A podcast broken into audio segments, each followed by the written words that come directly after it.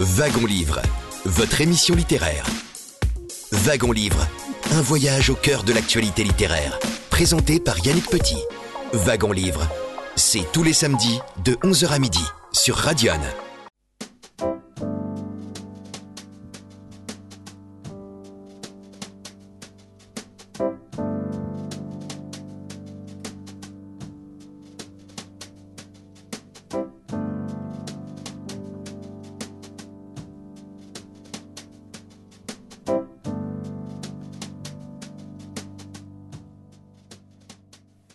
Écoutez Radion, il est 11h passé de quelques secondes et comme chaque samedi à pareille heure, c'est le moment de retrouver votre émission littéraire, c'est Wagon Livre. Nous sommes ensemble jusqu'à midi avec aujourd'hui un roman historique et son auteur est devant notre micro. Je la salue et je la remercie. Bonjour Jocelyne Gianni. Bonjour Yannick. Alors votre roman s'intitule Les roses de Cordoue.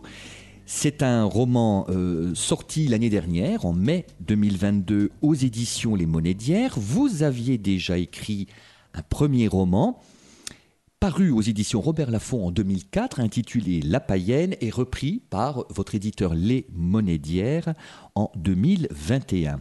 Jocelyne Gianni, je vais vous demander de vous présenter un peu à nos auditrices et auditeurs. Alors, euh, dans l'ordre, on va faire ça dans l'ordre. Je suis née à Nice, euh, dans une famille euh, très portée sur euh, la musique, euh, le, le, chant. Et euh, moi-même, j'ai suivi cette voie-là pendant assez longtemps. Euh, je suis actuellement co-directrice du studio Évidence, qui est une école de spectacle à Auxerre. Euh, j'ai fait euh, plus de 20 ans de radio aussi, au sein de Radio France, les locales, euh, les ateliers de création, et puis France Bleu, quand les locales sont devenus France Bleu. Et que dire d'autre Que je suis passionnée par l'histoire et surtout l'histoire médiévale depuis toute petite. Et hum, c'est pour ça que le roman historique, je crois que c'est vraiment c'est quelque chose qui m'appelait et que j'avais envie de, de développer et de plus en plus d'ailleurs. Alors parlons-en justement du roman historique que nous allons aujourd'hui mettre en valeur avec vous, Les Roses de Cordoue. L'action se situe en l'an 1000 et on a une très belle héroïne et on a aussi la quête d'un livre compromettant qui pourrait euh, empêcher Gerbert d'Aurillac de devenir euh, et donc de succéder au pape Grégoire V qui est finalement presque à l'agonie à Rome. Voilà en fait, pour faire très simple, le point de, départ. Alors l'an 1000, un petit mot sur cette, euh, date euh, symbolique dans l'histoire euh, du Moyen Âge et de l'humanité. Oui, euh, tout à fait. Bah, déjà l'an 1000, c'est vrai que ça évoque euh, les fantasmes de fin du monde, euh, voilà toutes les peurs. Euh, on a parlé des fameuses terreurs de l'an 1000.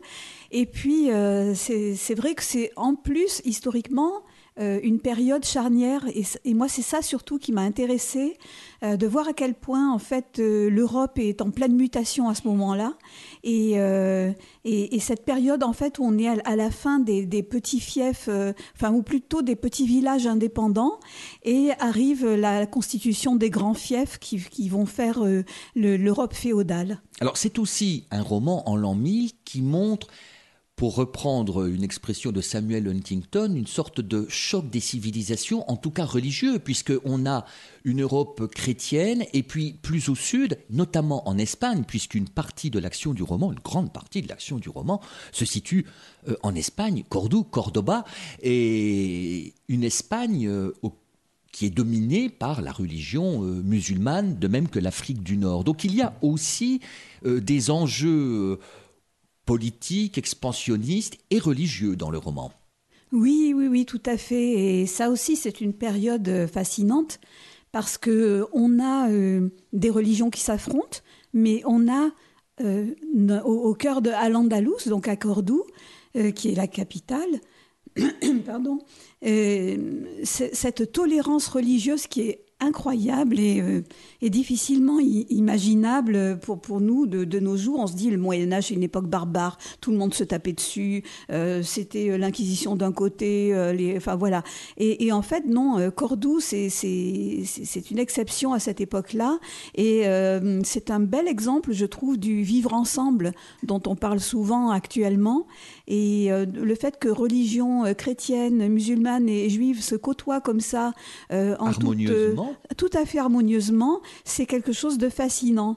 Et je pense que le fait que Cordoue était une ville du savoir n'y est pas étranger. Alors on reviendra sur mm. cette euh, superbe euh, ville de Cordoue que vous, que vous décrivez euh, dans ses monuments, dans, dans, sa richesse aussi, parce que c'est une ville extrêmement prospère, et puis dans, dans la diversité colorée des descriptions que vous proposez dans, dans votre roman les, les Roses de Cordoue. Revenons peut-être à l'héroïne qui rayonne au cœur euh, de ce, de ce roman, c'est Belisenda ou Belisanda, comment Belisenda. Belisenda.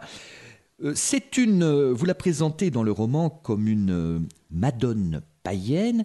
C'est une jeune fille, là aussi, énigmatique dans la mesure où elle est douée de pouvoir. C'est une connaissante et une guérisseuse. Un petit mot sur l'identité de cette femme que vous avez placée au cœur de ce roman historique.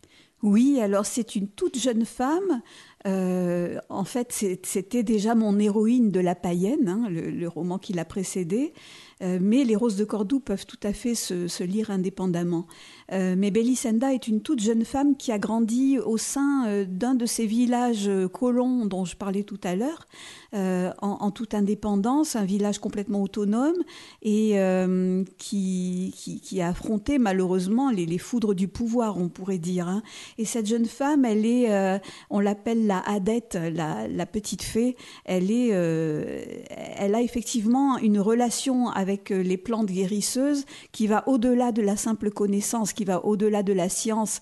Euh, il y a un lien presque charnel avec la nature et euh, elle a ce don de guérison et cette, cette relation particulière avec la nature qui, qui, en fait, oui, je, l'ai effectivement appelée Madone païenne parce que pour moi c'est un petit peu ça.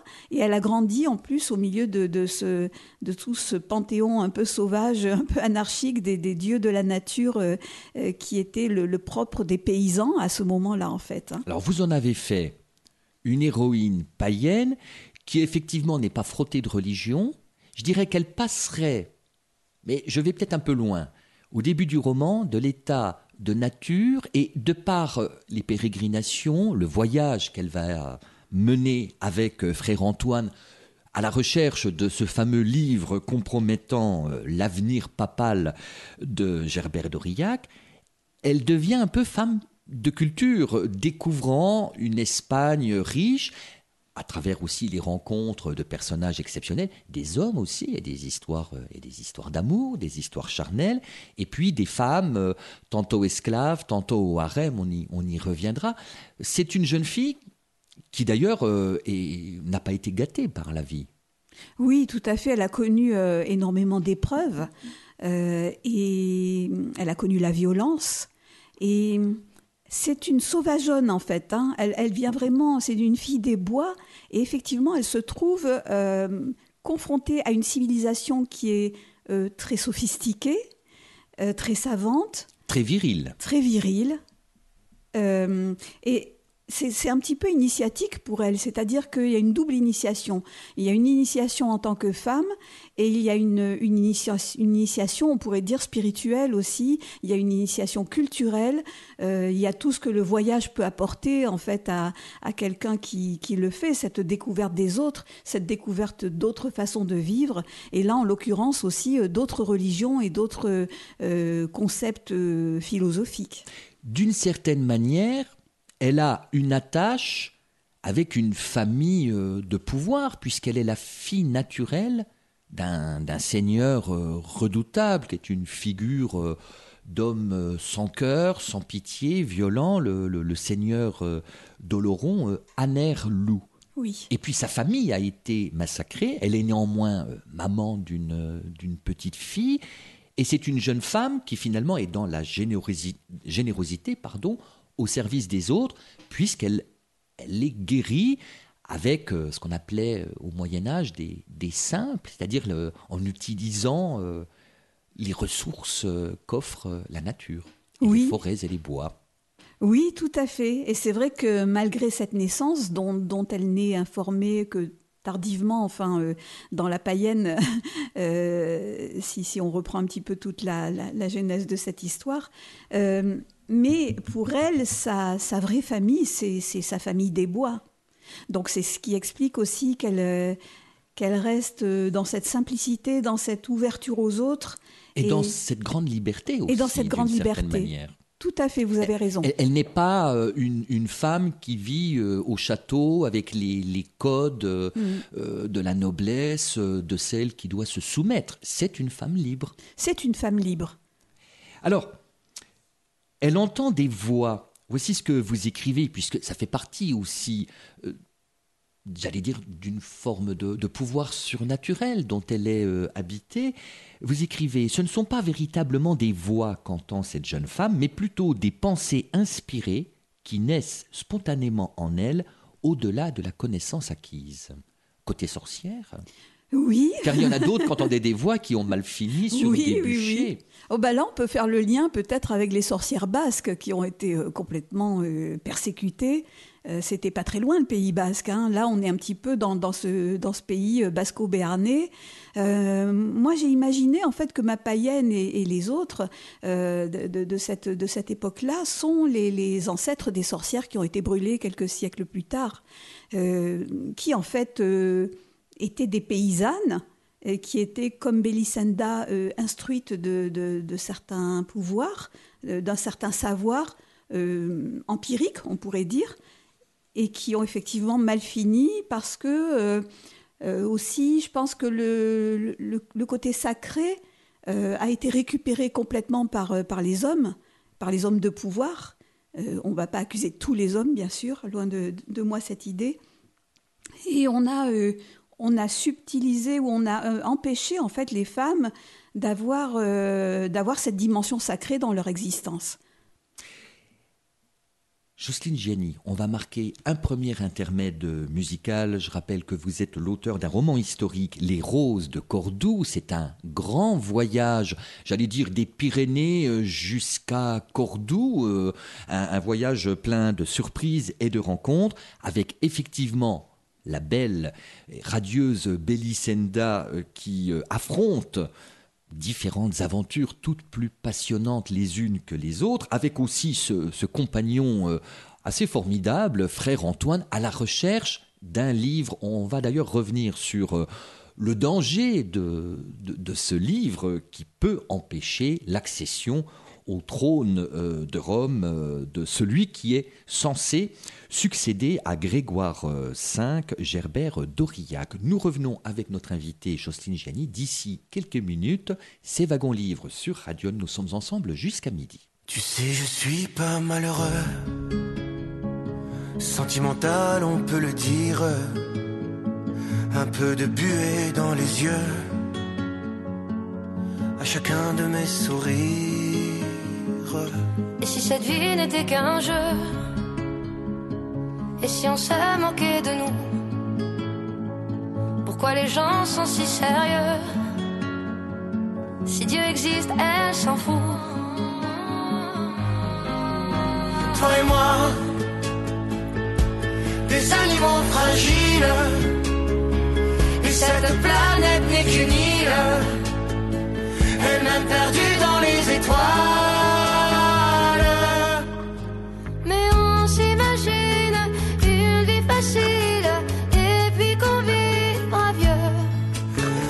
Regarde le soleil brille, on est tranquille, ma main dans tes cheveux.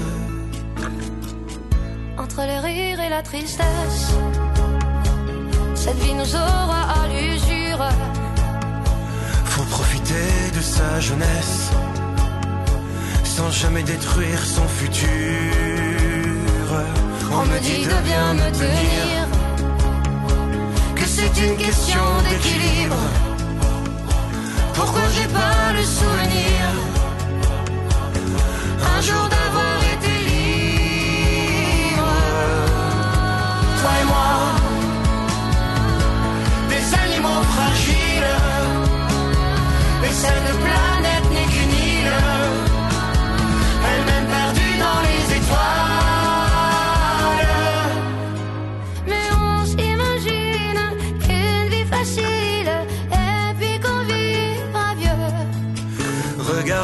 soleil brille, on est tranquille, ma main dans tes cheveux. La nuit tout seul, je me balade, mais je ne veux pas t'abandonner. Sache que si moi je suis malade, ce n'est que de t'aimer. Toi et moi, des animaux fragiles, et cette planète n'est qu'une île, elle-même perdue dans les étoiles.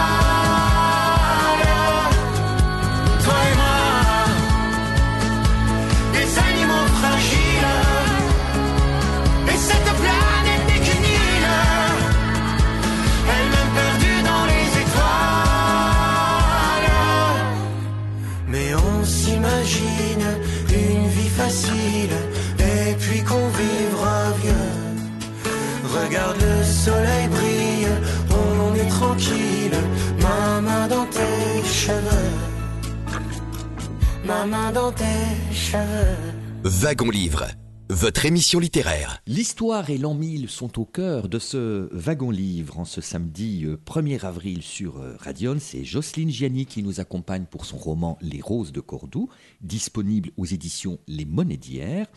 Alors, Jocelyne euh, Gianni, nous parlions de la belle euh, Belisenda et surtout d'une intrigue tout au long de ce euh, roman historique.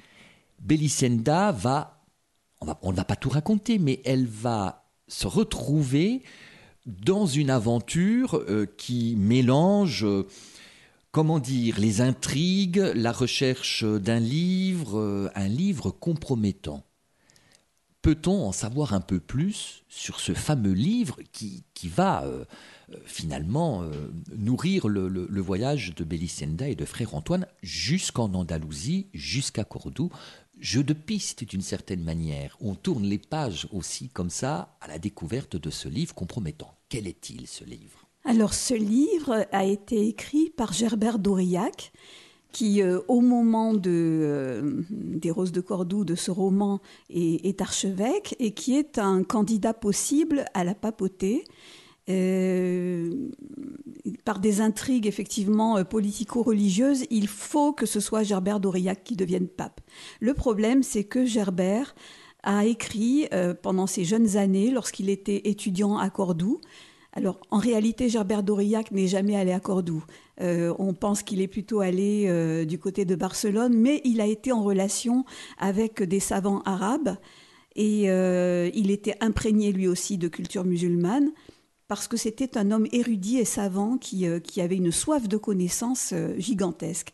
Et donc, euh, il a, dans mon roman, écrit un livre dans ses jeunes années qui est à Cordoue, enfin qu'on situe à peu près à Cordoue, on ne sait pas exactement où, ça va être ça l'enjeu en fait de le retrouver, ce livre-là. Est-il encore là? A-t-il disparu? On ne sait pas trop. Et surtout, qu'est-ce qu'il raconte? Il semblerait que le contenu soit un petit peu hérétique. Et donc, si euh, des ennemis de Gerbert trouvent ce livre, c'est fini. Il ne peut plus accéder à la papauté et le visage de l'Europe va en être complètement modifié. Donc, les enjeux, les enjeux sont énormes.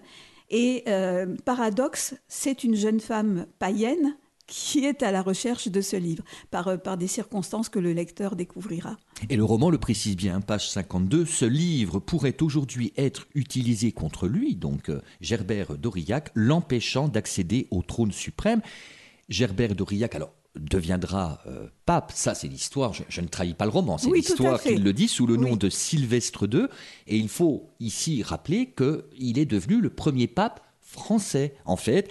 Et vous, vous l'avez dit euh, Jocelyne Gianni c'était un des hommes les plus cultivés de son temps qui maîtrisait le quadrivium c'est-à-dire l'arithmétique la géométrie l'astronomie et la euh, musique. Et effectivement il est aussi un pape qu'on va appeler euh, souvent l'européen, puisqu'il s'agissait aussi de faire barrage aux, volontés expansionnisme d'un- d'une religion musulmane conquérante qui est représentée par euh, le, le- le terrible personnage, enfin terrible, ça dépend, il faut, il faut nuancer, euh, Al-Mansour, qui est au cœur du roman également. Tout à fait. Euh, tout à fait. Et Gerbert d'Aurillac, c'est un personnage qui m'a toujours fasciné aussi depuis très longtemps. J'étais très heureuse de l'inviter dans mon roman.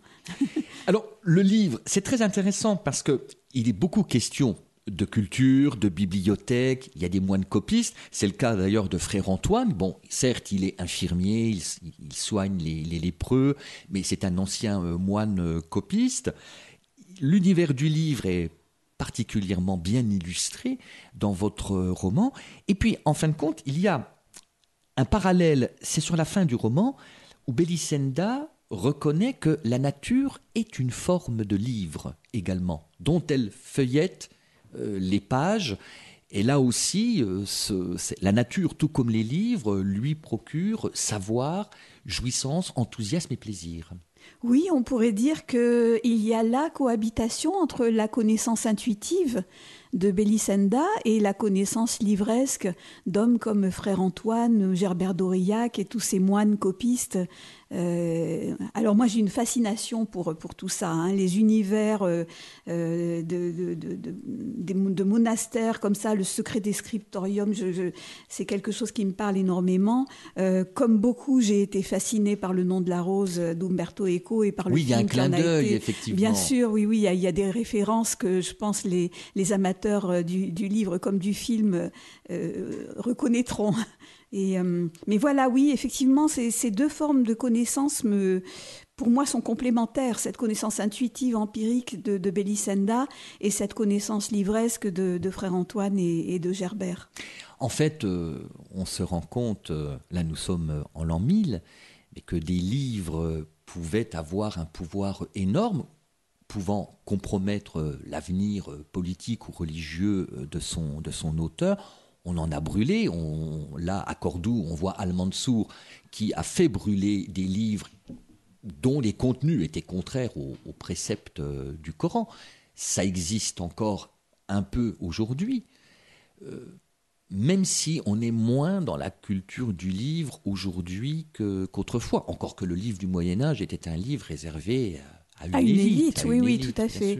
Bah, c'était le support de, la connaissance de l'époque. Hein. Il n'y avait que ce support-là pour euh, transmettre euh, la connaissance. Et la connaissance orale, bien sûr, mais si on, si on parle de, choses qui doivent rester, qui doivent traverser les années et les siècles, le livre, donc, euh, et puis le, le le temps qu'il fallait aussi pour écrire un livre, pour l'illustrer, tout ça lui donnait son côté rare et précieux. C'était un, livre, c'était pas euh, un bouquin de poche là qu'on achète euh, sur un quai de gare, quoi. C'était c'était un objet précieux, c'était un, objet euh, auquel on apportait tout un soin jaloux, que ce soit au moment de sa fabrication ou après au moment de sa, de sa conservation, et, on se le transmettait. Et c'est quelque chose que je trouve très émouvant de penser qu'il y a encore des manuscrits du Moyen Âge qui sont qui, qui existent encore aujourd'hui et qu'on peut voir euh, et, qui, sont, euh, qui sont jalousement gardés dans, à la Bibliothèque nationale ou ailleurs. C'est, ça, c'est quelque chose qui est très émouvant pour moi, que, que ce geste scriptural ait franchi les siècles. Hum, c'est fascinant. Et puis, ils sont sur du parchemin. D'ailleurs, à un moment, euh, un des personnages, je crois que c'est frère Antoine qui découvre le papier et on lui dit c'est nouveau, ça vient de Chine. Euh. Ah oui, il est fasciné. Oh, quelle est cette matière incroyable voilà. Beaucoup de découvertes euh, dans ce roman historique. Il est aussi beaucoup question, c'est normal puisque Belisenda est une guérisseuse, frère Antoine un moine infirmier, même si c'est un ancien copiste qui a quitter son, scriptorium. Il est beaucoup question de la, de la médecine et de la, chirurgie euh, à cette époque. Alors, il y a la référence aux grands médecins euh, des antiquités, euh, plutôt grecs que, que latines d'ailleurs. Alors, il est beaucoup question de la peste. Oui. Oui, la peste, la lèpre surtout, qui faisait des ravages. Et euh, effectivement, euh, c'est quand même euh, une période où la, médecine se développe, mais la promiscuité, le manque de connaissances, de transmission des, des maladies font que, effectivement, c'est une période où il fait pas vraiment bon vivre. En tout cas, on ne vit pas forcément longtemps. Hmm. Et euh, d'où aussi euh, cet essor de la médecine qui est une avancée considérable. Et à ce moment-là, alors vous, avez parlé des, médecins grecs, effectivement, auxquels euh, souvent frère Antoine se réfère. Et il y a à ce moment-là aussi toute la médecine arabe qui est en pleine, en pleine expansion et qui va devenir le socle de, de la médecine, même en Europe, pour, pour les siècles suivants. Et on a ce fameux personnage qui est euh, Abu al-Qasim Khalef euh, Maslama euh, el-Zaraoui, je vais y arriver, qui, qui, a marqué son époque, notamment au niveau de la chirurgie, et dont certains préceptes sont encore valables aujourd'hui que les étudiants en médecine, enfin, dont, ils, dont, ils, ont connaissance aujourd'hui. Et ça aussi, c'est quelque chose, cette transmission c'est quelque chose d'assez frappant. Et qui est le médecin officiel de, la cour à, Cordoue. Hein. Oui, oui, oui. Lui, c'est un personnage et que historique. Belisenda rencontre. D'ailleurs, je crois qu'il opère Belisenda suite à la pauvre, à une grave mésaventure, une mauvaise rencontre. Hein. Tout à fait, tout à fait. Et d'ailleurs, vous, alors ça, c'est passionnant. Il y a euh, égrené comme ça dans le roman euh, des tas de recettes justement de ce pouvoir et bienfait des plantes pour ralentir la lactation. Il faut mâcher de la sauge et du, et du persil. Alors il y a toutes les poudres et les tisanes par exemple qui ravivent la fertilité des femmes mûres. C'est Adalaïs qui, je crois, en utilise. Euh, il y a les herbes de la vieille Lucie pour se débarrasser d'un fruit euh, gênant. Alors vous parlez du lotier corniculé qui a des grandes vertus contre euh, la mélancolie. Oui, oui, oui. Alors ça, c'est quelque chose de, vérifié. Hein. Euh, j'ai une passion aussi pour les plantes médicinales depuis fort longtemps. Donc j'ai tout un tas de bouquins. Euh, et à chaque fois, bien entendu, j'ai fait des recherches aussi sur euh, la façon dont on les utilisait à l'époque. Parce que je ne voulais pas dire n'importe quoi. Et euh, d'ailleurs, j'étais bien obligée de, les nommer euh, avec leur, nom actuel, ces plantes, parce que sinon on, ne peut pas les identifier, mais elles ne portaient certainement pas ces noms-là euh, dans, dans, le langage courant de, l'époque. Hein. le lotier corniculé, je ne sais pas comment le nommer à l'époque, mais par exemple, ce qu'on appelle aujourd'hui le géranium robert, c'était le bec de grue, par exemple, hein, ou la, la prime vert sauvage, l'herbe à coucou.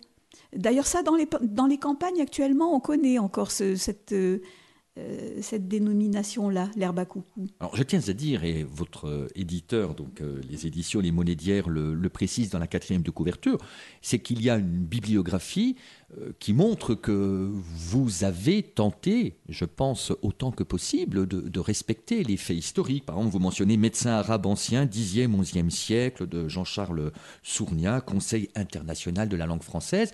Donc il faut aussi vérifier et ne pas écrire des sottises, ne pas être ridicule quand euh, on veut offrir un roman historique à ses lecteurs. J'essaie, j'essaie, euh, d'autant plus que je n'ai pas une formation d'historienne dans le sens universitaire du terme. Donc pour moi, ça me paraît vraiment bah, déjà un respect par rapport aux lecteurs et, aussi par rapport aux historiens qui pourraient me lire. Euh, je n'ai pas envie qu'on vienne me dire mais là vous avez dit n'importe quoi, c'est pas du tout comme ça. C'est voilà donc j'essaie de, faire euh, des recherches assez pointues et c'est pas du tout une corvée pour moi parce que j'adore. Je suis euh, curieuse de nature, je suis, comme je vous l'ai dit tout à l'heure, aussi passionnée par l'histoire. Et donc, je suis ravie quand j'apprends quelque chose. Et, quand, en plus, euh, l'histoire me donne raison par rapport à des intuitions que j'aurais eues en tant que romancière, alors là, c'est le bonheur, c'est l'extase. Alors, revenons au titre de votre roman, Les roses de Cordoue. Bon, les roses, euh, c'est la féminité. Il y en a beaucoup des femmes dans, dans ce roman, euh, musulmanes, chrétiennes, blanches, noires, arabes, soumises dominatrice moins, à part Belisenda qui affronte un peu les hommes, même si parfois elle, subit euh, les règles de, l'autorité euh, masculine. Les roses, alors la rose euh, sert aussi à un moment, me semble-t-il, pour faire face aux souffrances liées à une crise de goutte, avec une épice extrêmement précieuse qui a sa place dans le roman, c'est le safran. Oui, euh, d'ailleurs j'ai failli appeler ce roman La rose et le safran, mais c'était déjà pris. Euh, oui, oui, le safran, euh, grande richesse de l'époque aussi. Hein. L'or rouge. L'or rouge, tout à fait. Et cultivé effectivement dans, dans pas mal d'endroits en Espagne à ce moment-là, et en particulier en Andalousie. Et, et, la rose, la rose parce que c'est la rose de Damas, c'est-à-dire la, la, rose de Belisenda, c'est la rose sauvage. Euh, qu'on appelle l'églantine en fait. Hein. Et elle va découvrir cette rose cultivée euh, qui a un parfum extraordinaire et qui a des vertus thérapeutiques qu'elle qu'elle capte par sa sensibilité en tant que, que, connaissante. Et, euh, et, qui vont se vérifier dans le traitement qu'elle va effectivement administrer au terrible Al-Mansour, qui souffre de, de crise de la goutte de, et voilà. qui est effectivement l'homme fort euh, du royaume euh, de l'Andalousie. Oui, quoi, hein. oui, c'est le calife à la place du calife. Frère Antoine, alors Frère Antoine, c'est un personnage, donc c'est le religieux euh, au, au, physique pas forcément adapté aux aventures euh, physiques, euh, sous la chaleur, euh, tomber dans les guet-apens, fuir l'ennemi, être traqué, et surtout trouver ce fameux livre, puisque c'est la mission qui lui est confiée malgré lui. Oui, oui, oui, c'est vrai qu'il il en bave un peu quand même, frère Antoine. Hein depuis qu'il est sorti de son monastère, il a été confronté à pas mal d'aventures assez rocambolesques et difficiles. Euh, mais c'est un personnage qui. Alors, c'est un personnage que les lecteurs adorent. Euh, J'ai vu ça dans les critiques euh, de, sur Babelio notamment. Frère Antoine est un personnage qui a la sympathie des lecteurs parce que peut-être, en tout cas à mes yeux, il symbolise ce que le christianisme devrait être, c'est-à-dire cette générosité, cette foi absolue, cette ouverture du cœur, cette bienveillance. Et, en même temps, il a une grande force parce que pour survivre à tout ce qu'il euh, va affronter, quand même, il en faut de la force. Mais c'est toujours, c'est une, c'est une force euh, habillée de douceur et, et de, cette fameuse charité chrétienne. Un frère Antoine, donc, qui est entré en monastère à l'âge de 12 ans, donc qui était un moine copiste, qui a préféré se tourner vers, euh, vers la médecine et qui est donc très proche très complice avec euh, Belisenda, c'est une sorte de, de père un peu spirituel. Oui, tout à fait. certaine manière. Ah oui, oui, oui, oui, tout à fait. C'est, euh, ils ont une relation, euh, euh, effectivement. c'est ce type de relation. Il est, il est une sorte de père pour elle. elle est sa fille. il l'admire et il la respecte et en même temps il la protège. alors quand on dit père spirituel, je dirais presque, d'ailleurs il le dit à un moment, euh, père et mère à la fois. Il, il, est père et mère à la fois de Belisenda. C'est-à-dire qu'il lui apporte aussi tout ce côté protecteur et, et, euh, et bienveillant. Mais Belisenda restera à l'écart de la religion chrétienne. Oui. Elle reste une sauvageonne. Euh, oui, bon, on ne peut pas la convertir puisque c'est une femme libre. C'est-à-dire qu'elle, elle est, euh, elle est dans une autre relation au sacré. En fait, c'est ça. Elle, est, elle, elle ne peut pas adhérer à une religion plus qu'à une autre parce qu'elle est dans une autre relation au sacré. Et c'est une relation complètement intuitive et presque charnelle, en fait. On parlera de ce voyage justement de Belisenda accompagné de frère Antoine euh, en direction du, califat de, Cordoue, euh, traversée d'une Espagne qui d'ailleurs a été victime d'invasions multiples, il faut, le rappeler, en tout cas euh, en l'an 1000. Je rappelle le titre du roman de notre invité, Les Roses de Cordoue. Jocelyne Gianni nous accompagne jusqu'à midi dans Wagon Livre sur Radion. On marque un nouvel intermède musical. Ne t'en va pas si tu m'aimes. Reste encore un peu, reste encore un peu. Je te kidnappe, je t'enlève. Mon amour, on fera du feu, du feu de nous deux. Rien ne nous presse dehors. Il fait trop gris et trop froid. C'est l'inverse de ton cœur, c'est l'inverse de mes bras. Dans tes yeux, ça crie encore. On sait pas tout dit, je crois. Voilà un mot du docteur.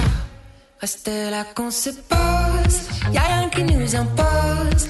Tout ce que je te propose, nos peines on les dépose et on met le monde en stop. Y'a rien qui nous retient, on remet à demain ce qu'aujourd'hui est de trop.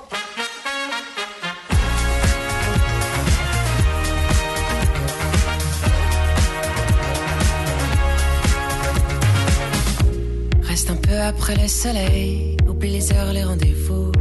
Y a plus rien d'autre qui vaut la peine, y a plus rien autour.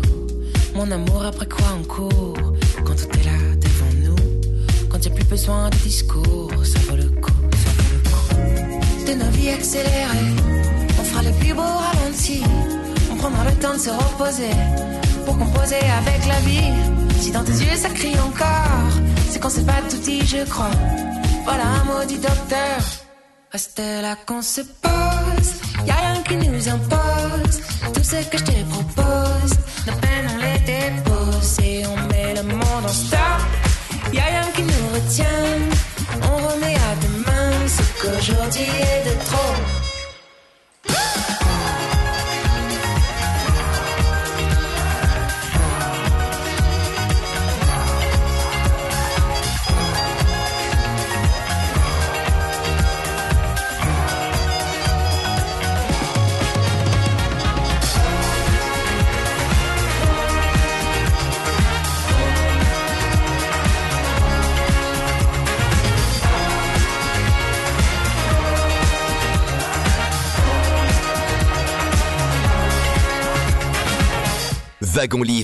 Votre émission littéraire. C'est Jocelyne Gianni qui nous accompagne aujourd'hui, en cette fin de matinée, sur euh, Radion pour son roman historique Les Roses de Cordoue, disponible en librairie aux éditions Les d'hier.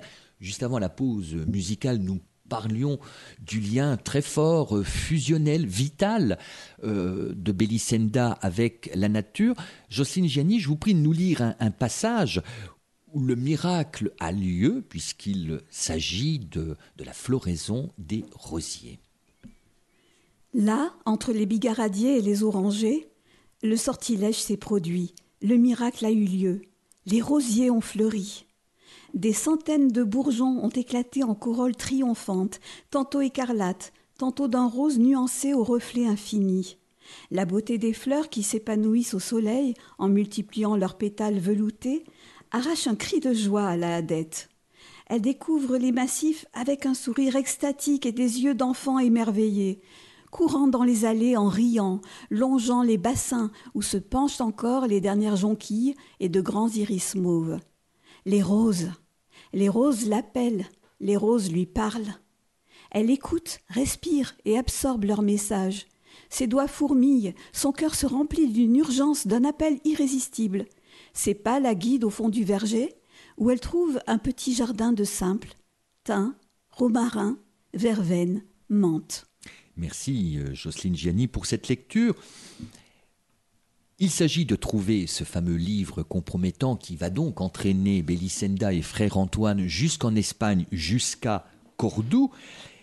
Parfum, donc, puisque je fais la, la passerelle entre ce que vous oui. venez de lire, hein, il est question de thym, de menthe et de, de rosier, parfum d'aventure et parfum d'inconnu aussi dans, dans ce roman, qui est un roman qui met en avant, bien sûr, des aventures, des dangers, des menaces, des angoisses, mais aussi des, des rencontres, forcément. Euh, D'autant plus qu'une femme qui, qui voyage n'était peut-être pas très fréquent euh, en l'an non, 1000. Non, non, et puis effectivement, c'était pas une petite promenade de santé. Hein. Quand on partait, euh, euh, déjà, il y avait la durée du voyage et puis les dangers. Euh, D'autant que pour une femme, effectivement, voyager, à cette époque-là, ça pouvait impliquer euh, de se retrouver euh, dans un raid, enfin prise dans une razzia, revendue comme esclave dans cette partie du monde en tout cas. Alors elle rencontre bon Yitzhak, euh, le juif marchand qui parcourt les routes du monde, du royaume de Kiev à celui de Navarre, du Caucase à la Sicile. Elle rencontre alors d'autres figures masculines brillantes, euh, Abdul Kazim Maslama, dont vous avez déjà parlé, qui est astronome, médecin, mathématicien, chimiste. Vous vous rappelez d'ailleurs que alchémia, euh, la chimie, euh, c'est vraiment une science euh, arabe. Oui. Et puis, il y a euh, ce, ce, ce, médecin officiel de, de, la cour, et puis elle rencontre aussi des femmes dans diverses conditions. On reviendra sur la condition des femmes dans, dans, dans ce roman. Un roman d'aventure, un roman voyage, j'allais dire presque une odyssée d'une certaine manière. Oui, c'est l'Odyssée de Belisenda et de Frère oui, oui. Euh, c'est pour ça que je parlais tout à l'heure d'un côté initiatique en fait, hein, comme tout voyage, surtout à cette époque-là. Hein. C'était pas euh, on prend l'avion et une heure plus tard on y est. donc euh, euh, les péripéties forgent aussi le caractère et, et, les expériences nous nourrissent. Donc elles vont nourrir Belisenda, ces expériences, qu'elles soient douloureuses ou agréables. Alors le voyage forme la jeunesse. Oui. Et il y a, j'isole quelques citations de votre roman, Jocelyne Gianni. La route vous apprend bien des choses, et parmi celles-ci, le secret du cœur des hommes, les rouages de leur psyché. Un peu plus loin, je crois que c'est un, ça doit être un voyageur qui dit cela à Belisenda. Tu apprendras, tu apprendras la route, jeune dame, ce qu'elle nous enseigne sur les autres et ce qu'elle nous dit sur nous-mêmes. La route est une amie, souviens-toi de ça. Elle est parfois dure et exigeante, mais toujours aimante et elle guérit bien des maux, tu verras. C'est vrai que d'une certaine manière, la route va permettre à Belisenda de retrouver euh, un homme qui a compté dans sa vie, mais je ne veux pas trop en dire. Oui, oui, oui, c'est vrai. Euh, c'est un road movie en fait, hein, les roses de Cordoue, on pourrait dire ça. Euh, on retrouve, euh, je pense, dans, cette, euh, dans ce cheminement de Belisenda, euh, le, cheminement qu'elle est, est en train de faire aussi dans, son être intérieur. Elle devient une femme, elle se nourrit des rencontres, elle se nourrit des, des paysages qu'elle découvre. Et oui, à cette époque-là, le voyage est complètement initiatique, il ne peut pas en être autrement. Euh, je pense que c'est pour ça que même de nos jours, regardez tous les gens qui vont à Compostelle, par exemple, ils ne sont pas tous croyants. Il y a des gens qui font le pèlerinage à Compostelle pour le voyage, pour le fait de marcher, euh, parce que la, marche permet cette, ce lâcher prise qui font que nos pensées ne sont plus parasitées par euh, le quotidien ou par, euh, par des soucis, euh, on va dire, le côté trivial un petit peu de la vie. Et, finalement, c'est une façon de se relier aussi à la nature, à nous-mêmes, et pourquoi pas à, à, d'autres états de conscience aussi. Le voyage, justement, conduit Bélicenda et frère Antoine à, à Cordoue. Alors, c'est tout à fait impressionnant parce que c'est un califat, donc dominé par euh, Al-Mansour, dit le victorieux ou le, vainqueur, qui d'ailleurs a été le destructeur de Saint-Jacques de, Compostelle, hein, Santiago. Et alors c'est une ville gigantesque tout de même en l'an 1000, un million d'habitants. Oui, alors euh, les historiens ne sont pas tous d'accord sur le chiffre. Euh, il semblerait que peut-être ce soit un petit peu moins. Euh, moi, j'ai pris l'hypothèse haute parce qu'elle était plus impressionnante. Et, mais en tout cas, c'était une des plus grandes villes, effectivement, euh, du monde, on pourrait dire. Hein. Et, du monde connu. Du monde connu, en tout cas, voilà. Et, et avec une organisation très, très citadine. Euh, avec euh, des canalisations, avec des norias pour euh, amener de l'eau, puisque quand, même on est en Andalousie, hein. on est sur, sur une terre qui est a priori quand même assez sèche, mais il y a quand même le Guadalquivir qui, coule et qui alimente en, en eau toute la cité, et c'est extrêmement sophistiqué en fait. Hein. Euh, même les maisons sont extrêmement bien construites, les, rues sont étroites, mais euh, on, croit que derrière les hauts murs, il y a des toutes petites maisons, mais en fait, parfois, il y a de véritables palais avec ces fameux patios qu'on voit encore euh, maintenant si on fait le voyage en Andalousie. Et euh, toute cette vie est, très organisée. Il y a des quartiers aussi. Je parle du quartier des, parcheminiers, euh, le quartier des tanneurs, le quartier, des parfumeurs, le quartier juif, bien entendu. Euh, d'ailleurs, tous ces quartiers, ce ne sont pas des ghettos. ça, ça, ça vit ensemble. Bien sûr que les chrétiens se, rassemblent plutôt autour des églises, bien sûr que les juifs se rassemblent plutôt autour de, des synagogues, etc., euh, et les musulmans autour de la grande mosquée, mais, tout ça n'est pas... Il euh, n'y a pas de frontière entre les quartiers. tous ces gens vivent ensemble, euh, plus ou moins bien. Parfois, il y a des, des, tensions, bien entendu. Parfois, il y a des heurts. Mais tout de même, tout le monde va au marché, tout le monde se côtoie. Et, ça, je, trouve ça extraordinaire. et vous rendez très bien, euh, vous offrez une présentation euh, exotique euh, de cette ville qui, bon, qui semble extrêmement animée, marchande, il y a une vraie activité. vous signalez un millier de mosquées, églises et synagogues. Alors on imagine les remparts, les minarets de cette cité califale. Et puis alors des palais, bon, le palais de, de Al-Mansour, bon, lui il s'est fait construire une cité un petit peu à côté de, Cordoue, mais il faut imaginer le luxe des palais de marbre et d'or.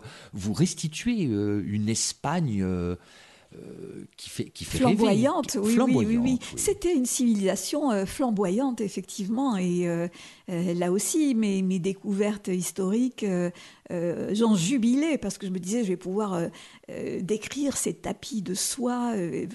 voilà, la soie était, la soie venait de Chine, elle était filée à, près de Marrakech. Enfin bon, c'est c'est extraordinaire. Et on imagine du coup aussi tous ces voyages, on imagine tous ces marchands, euh, dont, euh, fait partie d'ailleurs Maître Yitzhak, qui est un personnage important dans, le roman. Et cette vie, en fait, parce qu'on on se dit l'an 1000, c'est toujours le, cliché de la période sombre, on est dans son château, il pleut, il y a de la boue partout. bah non, ce n'est pas comme ça partout en tout cas. Oui, barbarie, génocide, ce n'est pas que cela. Il y a aussi une civilisation brillante au Moyen Âge. C'est une vraie civilisation brillante avec, euh, avec ses savants, avec ses architectes, avec ses artistes. Alors rappelons aussi que le cuir de Cordoue est peut-être un des meilleurs de, l'Europe euh, à cette époque, c'est rappelé dans le roman. Et je vais vous inviter, euh, Jocelyne Gianni, à nous lire un passage dans lequel vous décrivez la Caesaria, c'est-à-dire un, bazar couvert qui se trouve à Cordoue. On accède à la Caesaria par un porche constellé de mosaïques, ouvrant sur une vaste cour où se pressent des cordouans de toutes conditions sociales, car même les plus modestes se plaisent à déambuler sous les galeries, autant pour la fraîcheur que l'on y trouve que pour le plaisir de côtoyer un peu de ce luxe et de cette richesse qui font la réputation de la ville. Devant les boutiques de vêtements brodés, de bijoux, de parures recherchées, fleurissent les commentaires des passantes, s'émerveillant à la vue d'un drap de Damas, d'une ceinture incrustée de lapis-lazuli, d'un foulard en soie de Chine, ou bien critiquant la façon d'une paire de chaussures, contestant le prix d'un coupon de taffetas, faisant naître des polémiques qui, bien que houleuses, semblent enchanter tout le monde. Une description donc de ce bazar couvert de Cordoue qu'on appelle la Caesaria. Et puis alors à Cordoue, revenons là à la civilisation et à la culture du livre en l'an 1000. Il y a cette bibliothèque qui est euh, l'œuvre du calife Al-Hakam. Et là aussi, euh, Jocelyne Gianni, je vous propose que vous nous lisiez un extrait qui présente cette bibliothèque. Alors là, je, vais lire quelques lignes qui sont en fait euh, que j'ai mis dans la bouche d'un rabbin auquel frère Antoine fait appel pour euh, chercher ce fameux manuscrit de Gerbert. Il y a 35 ans exactement, alors jeune étudiant, j'avais rencontré Muhammad ibn Abi Amir en fréquentant la grande bibliothèque de Cordoue. Elle contenait à l'époque 400 000 livres, soit deux fois plus qu'aujourd'hui. C'est le calife Al-Hakam II, le père de l'actuel souverain, qui avait rassemblé tous ces ouvrages, tant son érudition et son amour du savoir le poussaient à enrichir constamment les rayonnages de cet empire de la connaissance. Il y avait alors plus de cent cinquante copistes, enlumineurs et relieurs, qui y travaillaient en permanence, dont une bonne moitié de femmes. Cela vous étonne? Eh oui, mon cher ami, des femmes. Et savez-vous pourquoi? Parce que la finesse de leurs doigts leur donne une précision que les hommes n'atteindront jamais. Aujourd'hui, à cause des religieux et juristes fanatiques qui gangrènent ce pays, les femmes scribes ou enlumineuses, on les cache, n'est-ce pas? Elles doivent se terrer dans des petites échoppes de la Madina, où elles honorent les commandes à l'abri des regards, tandis que leurs aïeuls affichaient sans honte leur culture et leur savoir. Et d'ailleurs, nous ne craignions pas, nous autres jeunes épris de connaissances, de leur demander conseil. Combien de fois notre petit groupe s'est-il tourné vers Fatima la copiste ou Loubna la relieuse pour avoir une précision, une information sur tel poète grec ou tel astronome byzantin?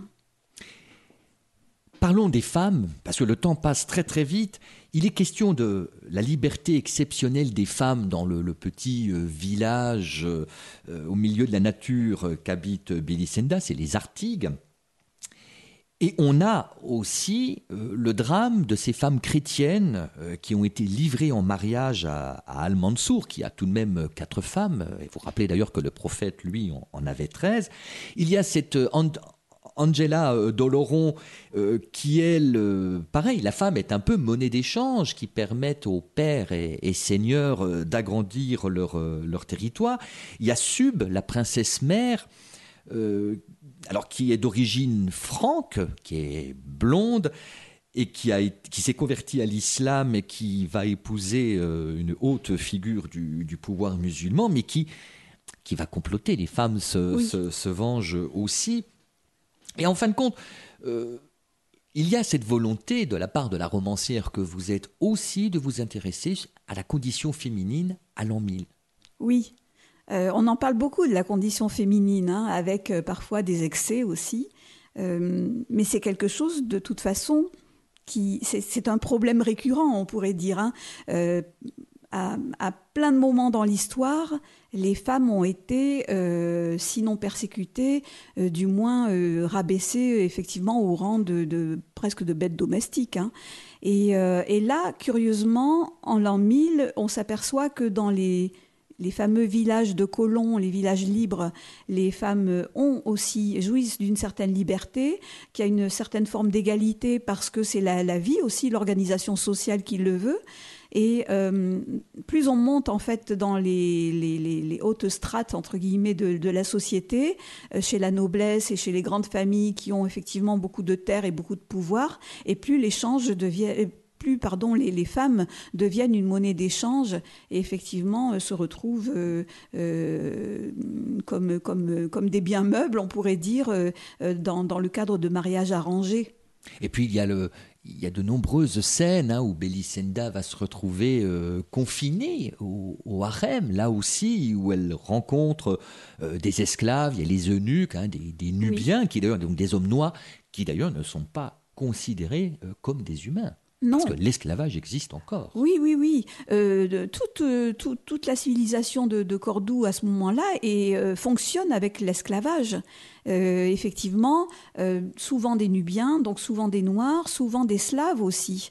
On va chercher des petits garçons dans les pays de l'Est et, et, on, les fait châtrer et ils deviennent eunuques. Et, enfin, c'est quelque chose d'assez épouvantable. Il y a un commerce, un vrai commerce.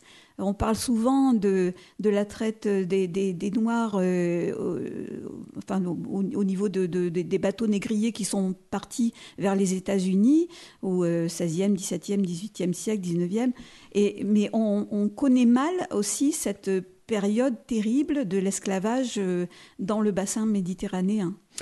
Pour revenir aux femmes, il y a les réflexions, les, rêveries d'un personnage aussi que je trouve extrêmement touchant, c'est ce juif marchand, euh, Yitzhak, qui va aborder Belisenda, je n'en dis euh, pas plus, mais il a cette réflexion, euh, il est au bord de la plage, il fait nuit, il regarde le ciel constellé d'étoiles et dit, enfin, le narrateur, pardon, écrit, un vertige le prend à l'idée qu'il ne connaît pas les femmes, ce qu'elles pensent, ce qu'elles ressentent, ce qu'elles espèrent.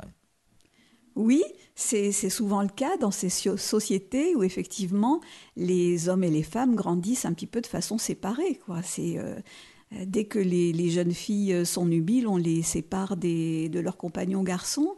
Et ensuite, les hommes et femmes ne se rencontrent qu'au moment du mariage. Donc, euh, et puis il y a de toute façon là aussi des vies séparées. Une femme n'intervient pas dans les affaires de son mari. Euh, le mari euh, voit cette, espèce de gynécée euh, où sont rassemblées les femmes d'un œil un peu étranger. Et en fait, ils, ils, ne se connaissent pas, ils font des enfants ensemble, ils se côtoient un peu, mais que savent-ils du tréfonds de leur âme? Et c'est la question de, Maître Yitzhak à ce moment-là et à, à, ce moment de son existence. Il a, je crois, 36 ou 37 ans dans mon roman et il se rend compte à 36 ans, 37 ans qu'il ne connaît pas les femmes. Je rappelle, euh, Jocelyne Gianni, le titre de votre roman, Les Roses de Cordoue, disponible aux éditions Les d'hier. Je rappelle que vous avez un site internet, hein, très simple, à partir d'un moteur de recherche, euh, Jocelyne Gianni, G-I-A-N-I. Je vous remercie. On, aurait pu en parler encore beaucoup euh, de, ce roman. Et j'ai envie de paraphraser une phrase que j'extrais de votre roman concernant le, souvenir euh, du plaisir de lecture que vous m'avez offert avec Les Roses de Cordoue.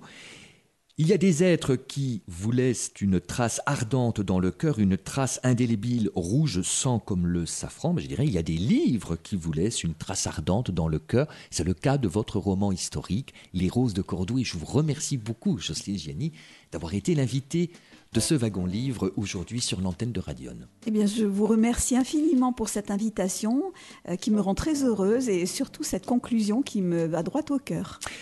Prochain rendez-vous de Wagon Livre, bah, c'est samedi prochain, toujours à 11h sur le 90.5. Si vous avez manqué cette émission, vous la retrouvez. C'est magique, c'est formidable, c'est moderne, c'est technologique sur le site d'archives de l'émission via le www.yannickpetit.fr.